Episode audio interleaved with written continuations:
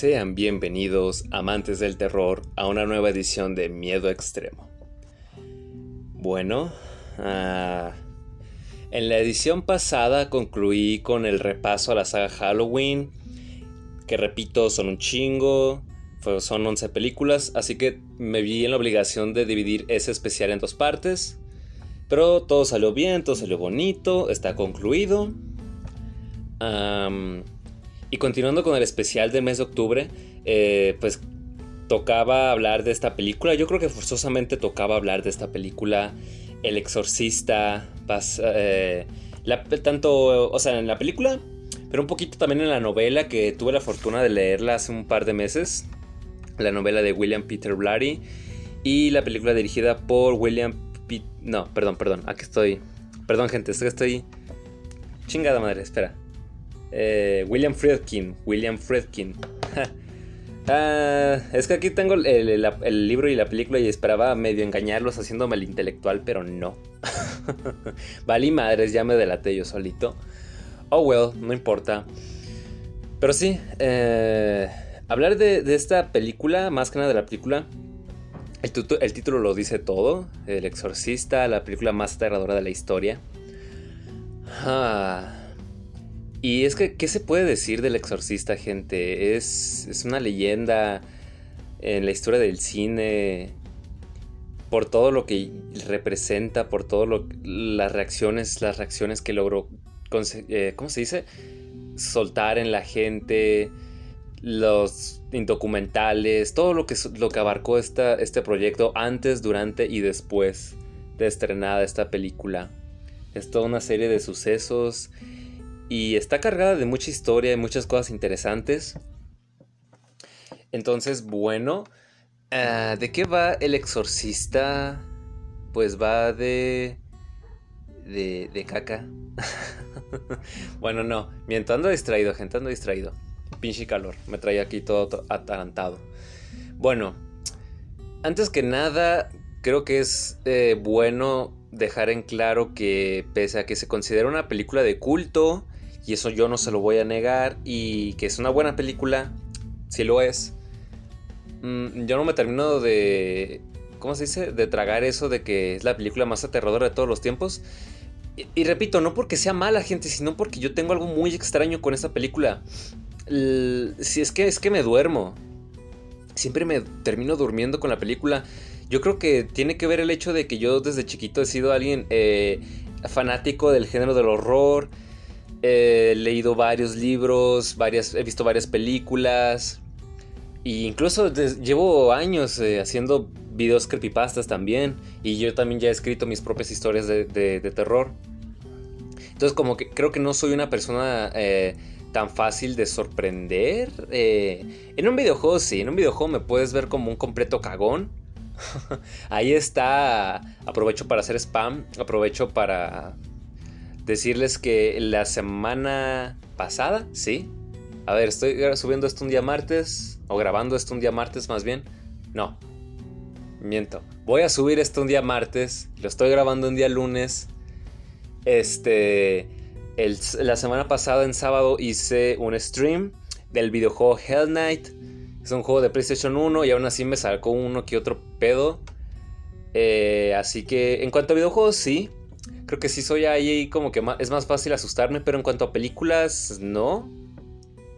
Porque ya he visto demasiado varios géneros y de diferentes eh, épocas. Entonces, no. No me asusta. Me entretiene y me gusta. Y, la escena final es, es tremenda, es increíble. Pero no me impacta demasiado como otras películas Ah, o como a otras personas les pasa cuando ven esta película por primera vez. Y es que mis padres solían decirme mucho, cuando yo estaba un poco más chico, ponle entre 12 años, les preguntaba por qué no me dejaban verla y me decían, es que es una película muy impresionante y, es que está muy fuerte y no sé qué. Y ya cuando la pude ver a la edad de 14 años, eh, o sea, sí entiendo que es un poco fuerte, pero no me impactó. Pero la culpa es mía. Parte de la culpa es mía porque cometí el gravísimo error de haberla visto acompañado, la vi con amigos y pues ya ven cómo, cómo es, este, es, este, tipo de cosas cuando ves una película de terror con, con, los compas, con los amijitos. Este, no, no, solo nos burlábamos de la película, ¿no? Y como que pues esa primera impresión se perdió de mi parte. Y cuando las veces que la volví a ver, pues me duermo. Las, las, las veo, la veo solo, con las luces apagadas, de noche. Pero no, me duermo, o sea, no, no puedo con la película. En cuanto... No sé, es una cosa, es una mierda muy extraña, gente. Vamos a dejarlo que es una mierda muy extraña y no sé qué me ocurre. Pero de que es buena, es buenísima. Y ahorita que leí el libro, el libro me gustó muchísimo más, me interesó bastante más que la película. Ambas son buenas a su manera, pero definitivamente el libro sí me voló más la cabeza, más que, la propia película. Entonces, bueno, ah, ya dejando esto en claro, pues de qué va el exorcista. pues trata de, de, una, vamos a decir, de una chiquilla llamada Regan. Eh, su madre, pues es actriz, anda en una casilla ahí toda bonita, en lo que ella está en una filmación de una película. Ah, todo bonito, todo tranquilo, pero un día... Eh, eh, perdón gente, es que pinche calor me trae aquí todo atarantado, repito. Ando medio pendejo otra vez, como en, la primera parte del especial de Halloween. Ok. Ah, un día, pues, o sea, llega un cierto punto en el que Regan encuentra un tablero Ouija y se pone a jugar con esa madre. Eh, la madre de, de Regan Chris, si no me equivoco, ella no, ella es atea, ella lo deja claro, ella es atea, ella no cree en esas madres, así que pues no le, no le importa que Regan juegue con eso. Y Regan habla de, un tal capitán Howdy, me parece, Zippy. Y pues todo va relativamente normal, pero en un, poco a poco Regan se empieza como a, presentar síntomas extraños, a comportamientos distintos. Eh, básicamente se empieza a deformar cada vez más. Es algo impresionante de la película, el maquillaje, como la niña cada vez mm, se deteriora más y más. Es algo que me encanta de la película. Eh, de paso, pues por ahí anda el padre Carras. ¿Carras? Sí, Carras, ¿sí, verdad? Espero no estarlo diciendo mal, pero sí. Eh, Carras, la verdad, si tengo que ser sincero, también Carras es el mejor personaje de la historia del exorcista. Es el que más interés despierta en mí. Y todo lo que tenga que ver para mí vale oro. Es un personaje increíble, muy interesante y que aporta mucho a, la historia. A la historia del exorcista.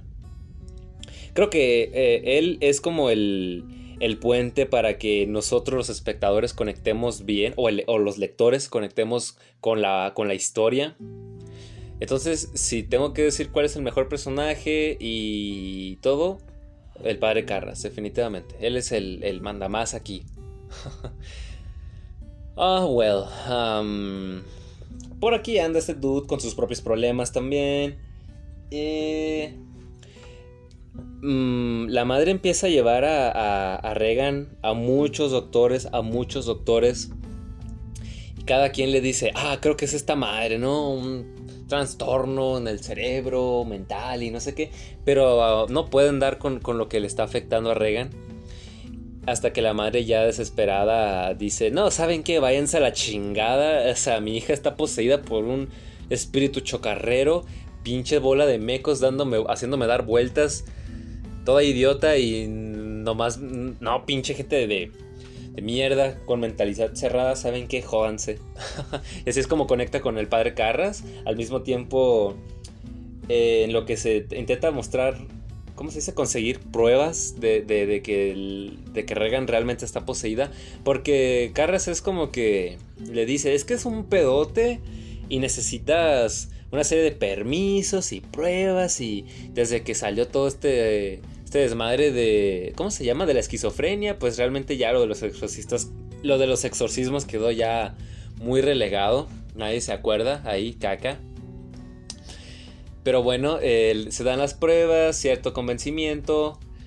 Y. ya es cuando llegamos al final. O sea, estoy súper, hiper, mega resumiendo todo, gente. O sea, es, el, es un resumen súper cabrón. Típico de, de, este bonito podcast, ya se la saben. cuando contactan acá con el padre Merrin, me parece. Así se llamaba. O se apellidaba más bien, el padre Merrin. Chingue su. Ah, y pues de por medio ahí anda un investigador, ¿no? De Kinderman, que pues. No sé, es un personaje extraño pero como que te cae bien de cierta manera. En la película como que realmente no aporta demasiado, como que está medio ahí para, para pendejear un poquito. Y, para mostrarlo como una especie de, de, fetiche extraño con invitar gente al cine. Ah, pero en, el libro sí tiene un poquitillo más de, participación y, aparte se le toma, se toma un poquito más en serio. La película siento que es más como una especie de alivio cómico o una especie de relleno. Pero en la película, en el libro, perdón, en el libro aporta más. Un poquitillo más. Pero bueno. Ah, aparentemente el, el, supuesto Capitán Howdy era en realidad un demonio. Ya Pazuzu, si no me equivoco, el demonio Pazuzu. Me disculparán gente, o sea, yo realmente no sé, no me meto en este tipo de cosas. Eh, yo, yo siempre he pensado que sean real, sea real o no, Ah, el tema de los exorcismos es algo que a mí sí me, sí me da miedo. Sí me, sí me da culo, la verdad. Es algo que sí me... Como que no me atrevo a ondear mucho en eso. No sé si el denominado Pazuzu sea real, sea un demonio real o no. La verdad es que no estoy seguro. Tal vez si en algún momento hago un, podcast dedicado a demonios ahí de la Ouija. Pero por ahora no. ahí se va a quedar esperando eh, esa idea. Ahí tengo cubierto, ya tengo cubierto este mes de octubre y tengo más o menos cubierto el mes de noviembre y en diciembre más o menos también.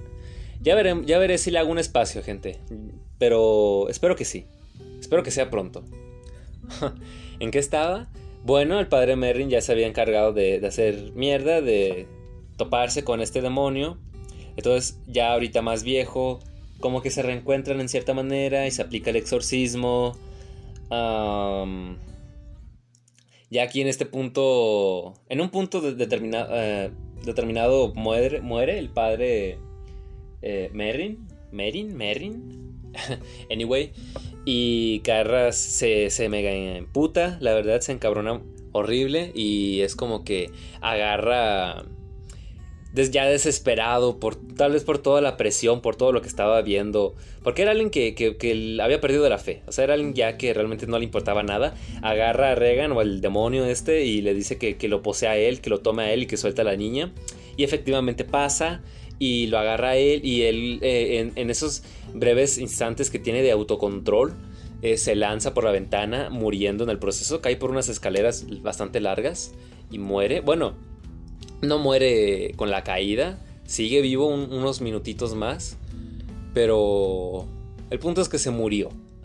Vamos a dejarlo en que se murió, muy triste, porque pues, repito, él, es el mejor personaje de la película.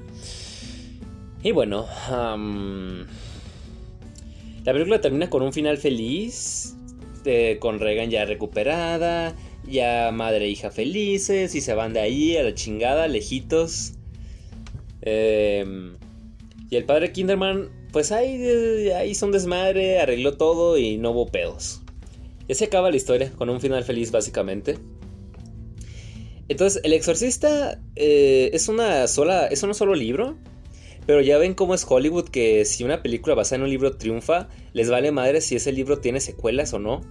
Ahí está el caso de Rambo o el caso de Tiburón o en este, en este mismo caso del Exorcista, porque tiene El Exorcista 2, 3 y una precuela, me parece. Entonces. Sí, se sobreexplotó esta cosa, pero yo solo planeo hablar de la obra original.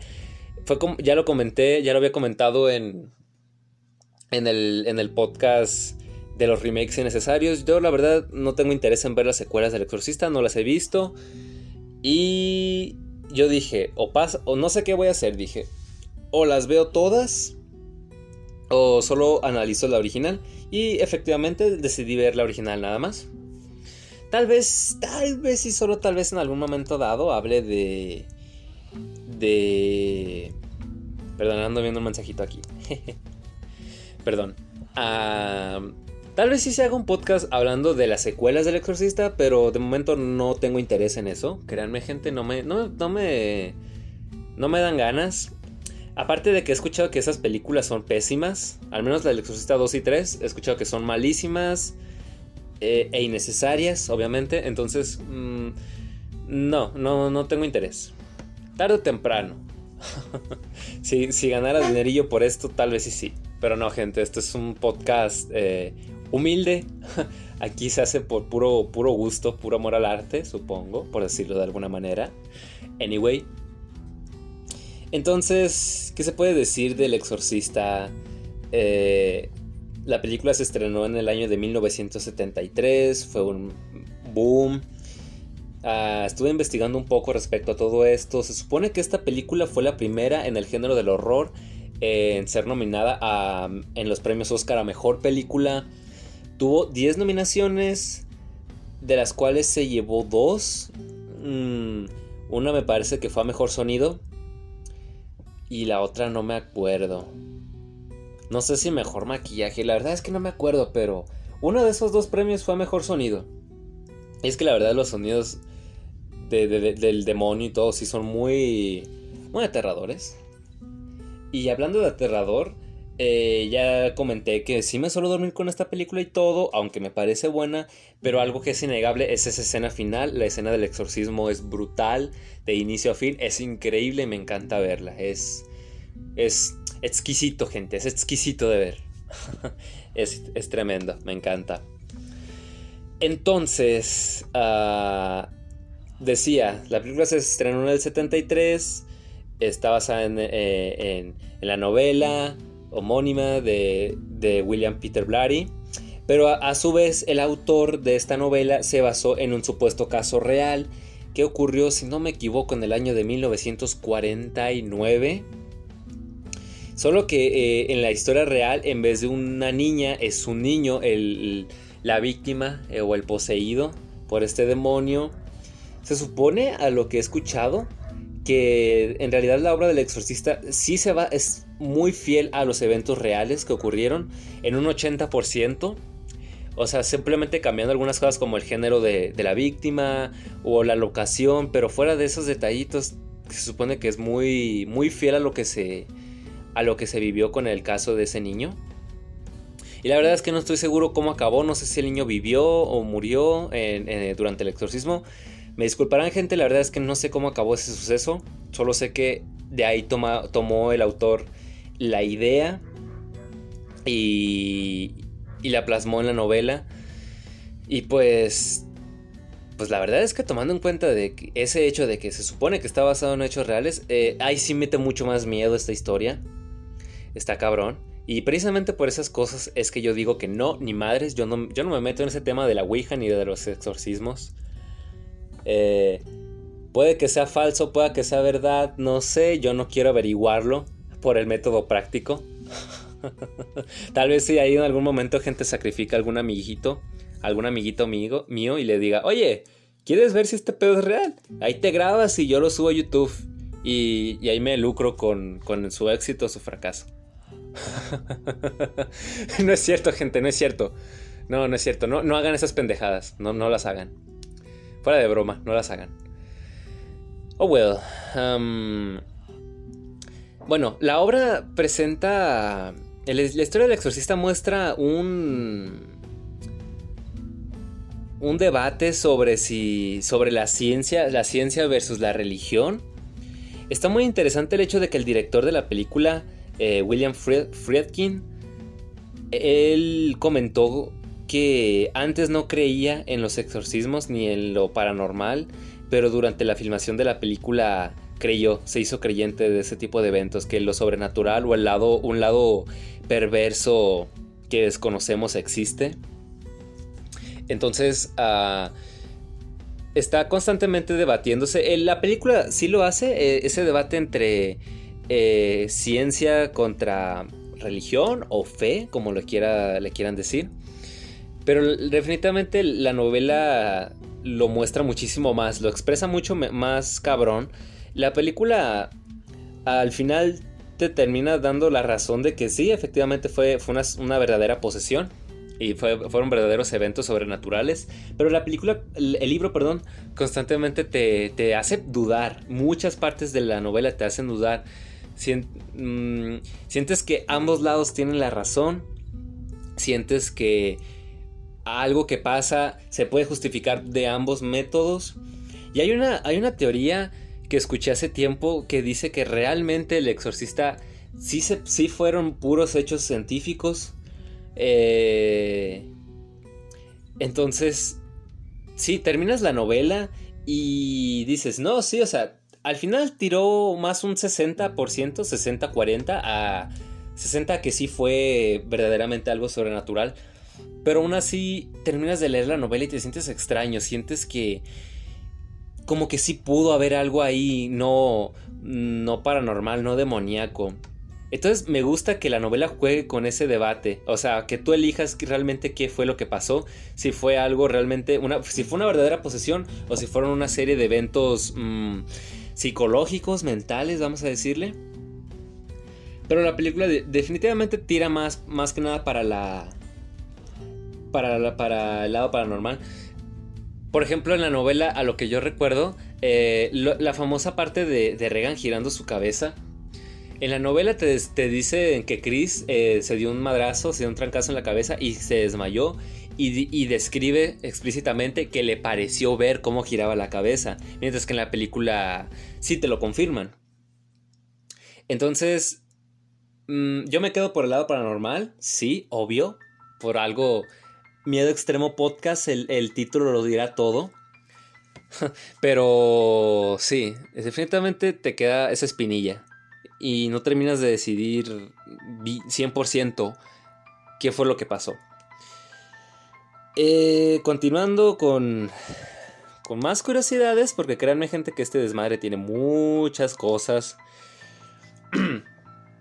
Aparte de que el director se hizo creyente, aparte de que supuestamente está basado en hechos reales, aparte de que este debate científico, religioso, se dice también que, que la película está maldita.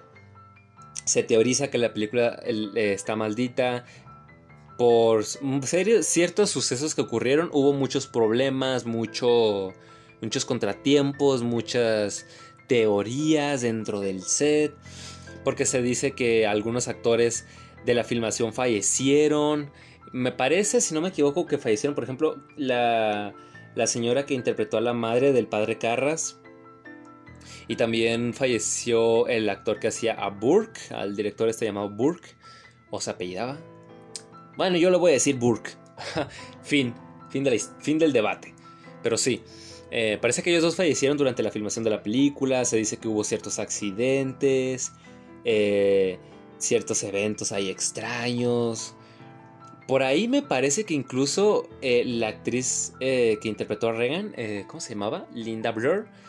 Ella, una cosa interesante es que después de la película, del estreno de la película, le tuvieron que contratar algunos, ¿cómo se les llaman? Le tuvieron que contratar guardaespaldas porque recibió amenazas de muerte por esta película. Supongo que por gente religiosa atascada, ya saben cómo son los que, los que rozan peligrosamente el fanatismo religioso. Entonces sí, eh, tuvieron que tener guardaespaldas, tuvo que tener guardaespaldas, por ahí se dice que como que eh, la gente creía que de verdad estaba poseída, como que no se le querían acercar, por ahí no sé si eso afectó su carrera actoral algunas versiones dicen que sí, otras versiones dicen que no. La verdad, es que yo no estoy seguro. Mm, incluso recuerdo, es una historia interesante, gente. Yo tenía unos 8 años tal vez, entre 8, 10 años, 11 tal vez. Estaba en primaria, eh, estaba en primaria, eso sí me acuerdo muy bien. Yo ya conocí a la niña del exorcista porque eh, hubo un momento, hubo una época en internet donde se, se había hecho muy famoso el screamer los screamers y la utilizaban a ella más que nada. Hijos de su madre. Era...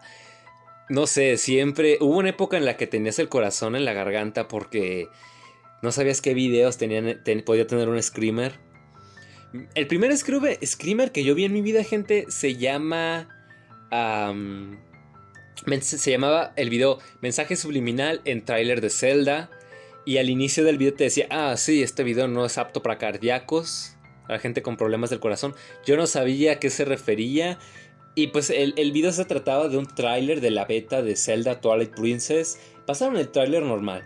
Y ya una vez finalizado decía, ¿viste el, ¿viste el error? No, ok. Te lo voy a poner en cámara lenta. Y y esa escena en cámara lenta era Link que brincaba para asestarle un golpe a, un enemigo. y justo cuando, cuando la espada toca al, enemigo, salía la cara de la niña del exorcista y el gritote ese de... Y, y me cagué, gente. O sea, sí me asusté horrible. Y, hubo un tiempo en el que me daba miedo meterme a cualquier video de, de internet, de YouTube. o sea, quien sea el creador de ese video, Ojalá y se muera por culero. No, no es cierto. no le. No, nada más que chingas a tu madre. No te deseo la muerte, pero chingas a tu madre. por traumarme ahí de niño. Ok, tal vez el video. No sé, tengo curiosidad. ¿Seguirá el video en YouTube? Luego lo voy a buscar, gente. Tal vez sí, sí. Tal vez sí, sí. interesante, interesante. Ok. ¿En qué estaba? Uh, entonces, sí, este, este papel afectó mucho a, a Linda Blair. Y respecto a esta historia, yo estaba en primaria. No había visto la película, pero ya conocía la, historia. Entonces me acuerdo que antes de irme a la escuelita, eh, en una mañana, estaba la tele prendida y por ahí se, salió un comercial. No sé, si, no sé en qué canal, no sé en qué canal, pero decía, eh, ahí tenían a Linda Blair como en una entrevista diciendo que iba a contar como su experiencia y no sé qué. Y el documental se llamaba La verdadera historia del exorcista. Jamás vi ese documental, me lo perdí y no lo busqué para informarme bien aquí. Pero... Sí, o sea, hay mucho misticismo respecto a todo esto. Eh, y por ahí también hay, hay cosas interesantes como el hecho de que en la escena en que Regan le vomitaba al padre Carras, este. Ella. al padre Carras, al actor, perdón, al actor le dijeron que el vómito le iba a caer como en el pecho. Pero. Lo que hicieron fue levantar un poquito más a esa madre. Le dispararon literalmente en la cara el vómito. Entonces la el brinco que pega hacia atrás y la reacción de asco y un poquito de enojo se le puede notar en la rabia eh, y el desconcierto. Esa reacción fue real. Eh, de hecho, ahora que me acuerdo también, el director solía usar ese tipo de tácticas y asustaba a los actores para tenerlos muy tensos en las escenas que lo requerían. Los llevó al límite, por decirlo de algún modo. Está muy, muy hardcore todo esto, gente. O sea, lo que utilizó el director para llevar a cabo la película. Pero funcionó. Hizo, rindió sus frutos este, todos estos eventos. Entonces, sí, mucho misticismo. Y por ese tipo de eventos, de muertes y, las, cosas que a veces contaba Linda Blair, es que sí se, se piensa, se tiene al exorcista como una película maldita. Pero bueno, ya sabemos que en Hollywood existen muchas películas con ese término. Hasta, vaya, hasta el mago de Oz también se considera maldita. Así que... Mm, ya depende de cada quien querer o no en este tipo de cosas. Yo me mantengo neutral. Eh, no sé, no sé. La gente a veces sí exagera mucho las cosas, pero hay veces en las que dices, mmm, esto sí es extraño, ¿eh? está sospechoso. Precisamente por eso me mantengo neutral. respecto a las, la impresión que dio la película a la gente que la vio en su momento, mi padre todavía a veces cuando menciona esta película, mm, sí dice cosas como que me decía, no, es que fue todo un boom en su época, daba muchísimo miedo. Pobre de aquel condenado que la, la veían de noche y salía del cine tarde. decía que era una experiencia muy fuerte para aquella época. A día de hoy se sigue manteniendo bien, pero sí entiendo que la gente más casual, podría decirse, la, la gente más casual que se la pasa viendo más que nada películas modernas o las del momento, las que están de fama, de, de populares, como puede ser las películas del conjuro o Annabelle. Puede que el, no, no le asuste, ¿no? Como que diga, ah, pinche película. O puede que sí le asuste. Yo creo que depende de, qué tan eh, fácil es que una persona se, se, sorprenda. Yo conozco gente que sí es muy miedosa, gente que no, no, no tanto. Ya depende. Esto es muy subjetivo, muy, subjetivo y no se puede llegar a algo, a un punto eh, fijo. Entonces, eh, sí, está documentado, de hecho, gente, lo pueden buscar en, YouTube. Eh, dejó muchas reacciones. Esta película en sus funciones, la gente tenía que esperar horas haciendo fila para poder verla. Fue un exitazo en taquilla. Se está, está documentado cómo gente se desmayaba eh, al ver la película, cómo salían llorando, cómo salían impactados o vomitaban inclusive. Entonces, sí fue un fue algo único, realmente, si, si, lo vemos de esa manera, fue algo único y que difícilmente va a volver a suceder por todo este por todo este motivo de que la tecnología ha avanzado demasiado, eh, y aparte de que el, cine del horror ha sufrido muchísimo porque a cualquier director mediocre, imbécil, acá, que tenga una idea meca, llega y dice, oigan, yo tengo una idea. Y si la financian o él mismo la, financia su proyecto. Y sacan, al año sacan muchísimas películas cacas de terror que no valen la pena y que solo manchan más la reputación de este género. Me disculparán gente. Eh, tal vez no, espérense. No, tal vez no. No, no sé. No estoy seguro de que si vaya a hablar con de, este tema sobre las películas de terror actuales. Porque tal vez me voy a escuchar demasiado rezongón. Y creo que ya tuvo eh, suficiente con, con los remakes necesarios. Vamos a dejarlo en que es difícil. Es difícil que algo así vaya a suceder otra vez. Existen películas buenas de terror uh, hoy en día. La, que, la primera que se me viene a la mente ahorita es ¿Cómo se llamaba esa pinche película? Perdonen, gente, la tengo en la punta de la lengua. Un lugar en silencio. Oh, mierda, esa película, gente, a la bestia. Tremenda película, me encantó, me encantó. Es buenísima. Si no la han visto, véanla. Ok. por ejemplo, eh, en 2014 me acuerdo que cuando se iba a estrenar Annabelle, salió una nota que decía que en los cines de Francia, me parece, creo que de Francia, tuvieron que retirar gente porque empezaron a gritar, a rasguñar los asientos, porque las reacciones que dejaba la película eran muy eran muy fuertes. Y ya una vez que yo vi la película en el cine dije, no mames, pinche película culera. o sea, está bien si a ti te gustó la película. Eh, ese no es el punto. El punto es que eh, las notas estas, los periódicos, lo, lo exageraron demasiado. Porque no volví a escuchar nada de eso, al menos aquí en México o en Estados Unidos. No escuché que, la película dejara ese tipo de, de. de. ¿Cómo se dice? Ese tipo de actitudes. Mm, tal vez si los franceses son unos gallinas, no, yo no tengo ni idea. O tal vez solamente fue para vender para que la gente dijera, oigan, ¿escucharon eso? Hay que ir a ver la película. La verdad es que no me gustó y a la gente que le gustó no creo que le hayan hecho, los hayan hecho sobre reaccionar de esa manera. Pero bueno, ah, el exorcista entonces es única en ese sentido.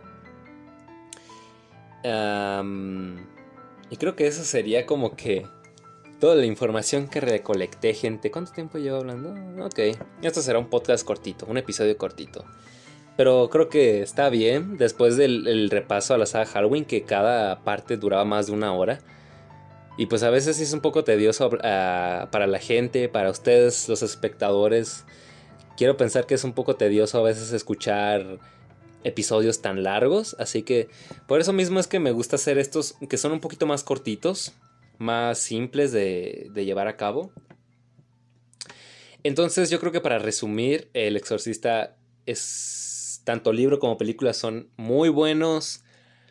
Ambos hicieron historia.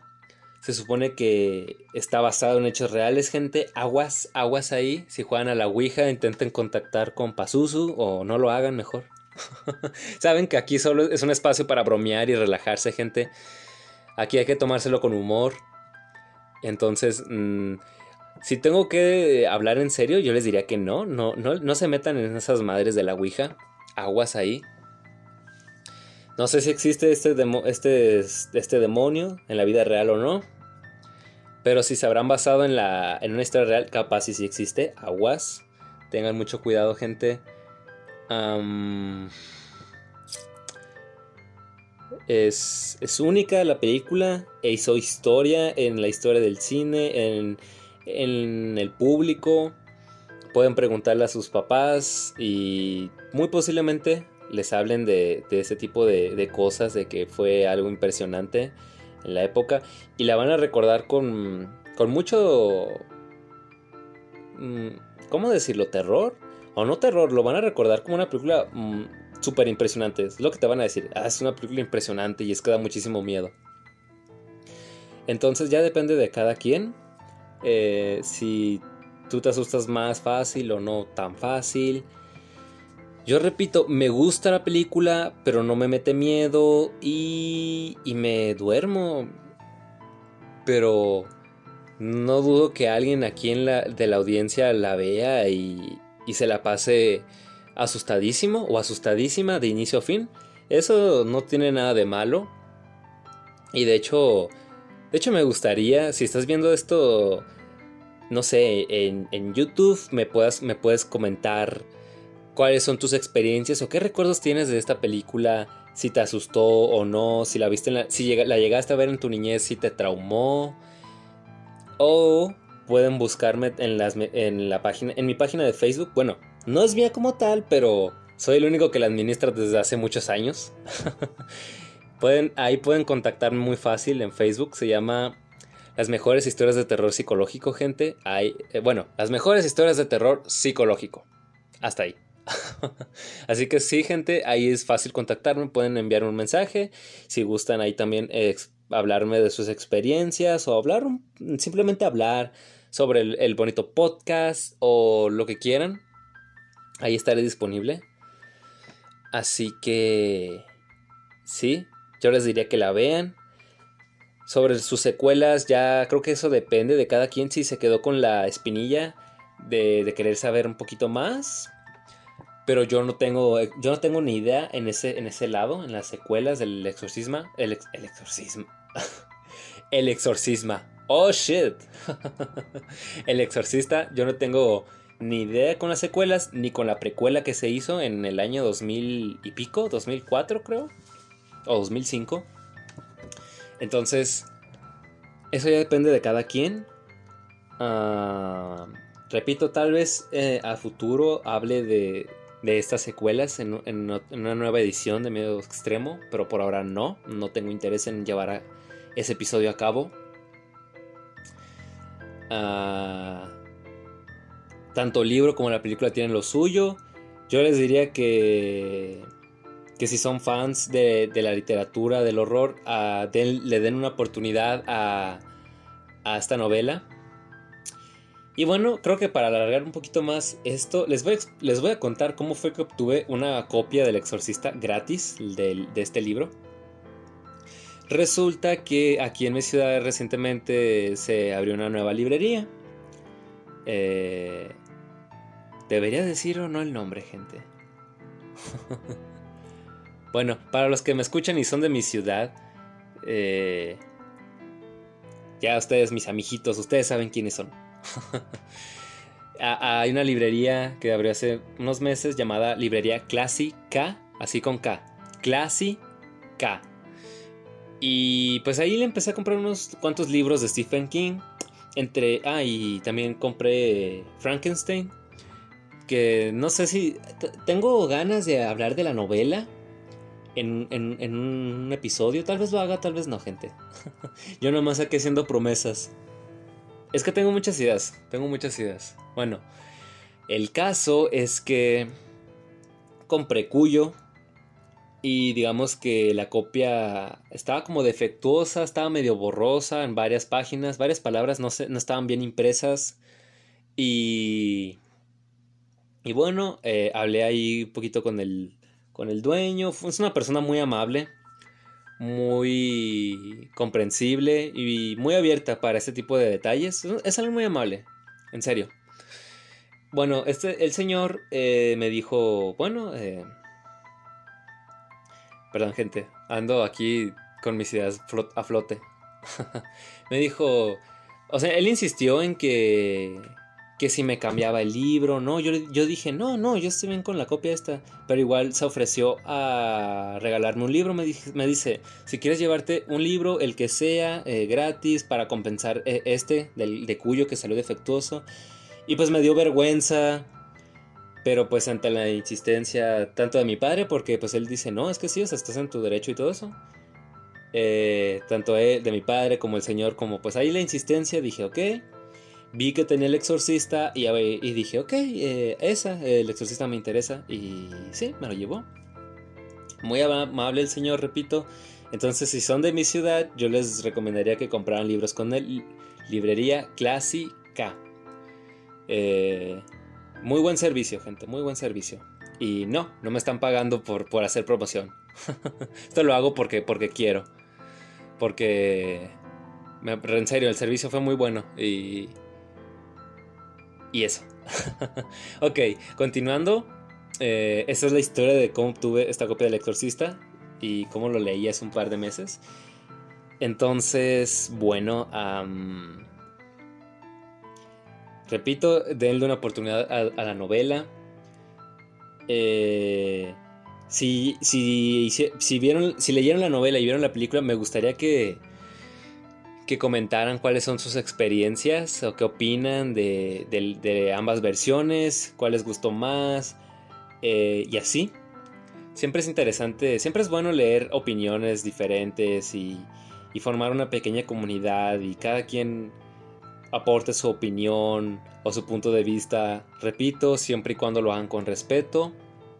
Aquí vamos a, a dialogar saben que yo hablo con sarcasmo, con muchas bromas y todo, pero cuando ya me salgo un poquito de esta atmósfera del podcast o, o si quiere salirme de cierta manera del personaje, como se quiera ver, como suelen decir los youtubers, como solía, suelen o solían decir el personaje. Tal vez en cierta manera eh, yo aquí hablando sí sea una forma de, de un personaje, desde cierto punto de vista. Entonces ya hablando, yo cuando me pongo en serio, voy a, aceptar tus opiniones y, todo eso. No se preocupen, gente. Estoy abierto a, a, que, a que hablen conmigo. Entonces, bueno, ah, y de paso, quería, quería, ah, ¿cómo se dice? Avisarles que esta película, yo la versión que vi es la versión extendida que se salió varios años después del original. Ah, por ejemplo, me saca de onda que la, escena de Regan bajando por las escaleras, así toda torcida, sea una, una, parte de la versión extendida. Yo pensé que ya venía por default en la versión original, pero no. Así que vaya. Si, si van a ver la película, vean la versión extendida, gente, que agrega 10 minutos más. Si mal no recuerdo qué dice en la caja. Sí, dice, agrega, agrega 11 minutos de escenas e imágenes que fueron suprimidas antes, antes del estreno en 1973. Así que bueno, gente, asegúrense que sea la versión extendida. vale mucho la pena. Veanla a oscuras, de noche, solitos. Por favor. Para que se sumerjan más en la experiencia. Así que bueno, eh, yo dejaría este desmadre aquí este sería el episodio de ahora, de esta, este bonito podcast. Ya nos veremos en una nueva edición de Miedo Extremo. Pueden escucharme en varias plataformas de podcast, entre ellas Spotify, y también pueden escucharme en YouTube. En mi propio canal de YouTube pueden seguirme como Blake Z. Pueden seguirme también en Twitch como Tamalitosman. Ahí procuro al menos una vez por semana hacer directo. Ahorita por el mes de terror ando ah, jugando puros juegos de terror. Así que síganme gente. pueden también seguirme en Facebook, ya como ya lo comenté. En la página Las mejores historias de terror psicológico. Cada viernes publico historias de terror o creepypastas. las que encuentre, porque años administrando esa página, gente, ya se hacen escasas las historias de terror buenas, porque ya, ya exprimí todas las que había encontrado. y creo que eso sería todo. Esas son las plataformas en las que me pueden encontrar o seguir o contactar. Ah, también pueden leer mis, mis escritos en megustascribir.com. Me pueden encontrar como Víctor y Lizárraga. Les agradecería mucho que se pasaran por ahí. Así que bueno. Eh, ahora sí, eso es todo por esta ocasión. Eh, la próxima edición hablaré de dos películas muy interesantes de culto. Bueno, una de culto que les va a gustar. Me parece una de las mejores películas de terror jamás hechas. Ya lo verán, gente, ya lo verán. Está muy interesante. Así que bueno, eh, yo me despido. Nos veremos muy pronto en una nueva edición de Miedo Extremo. Se me cuidan. Hasta la próxima.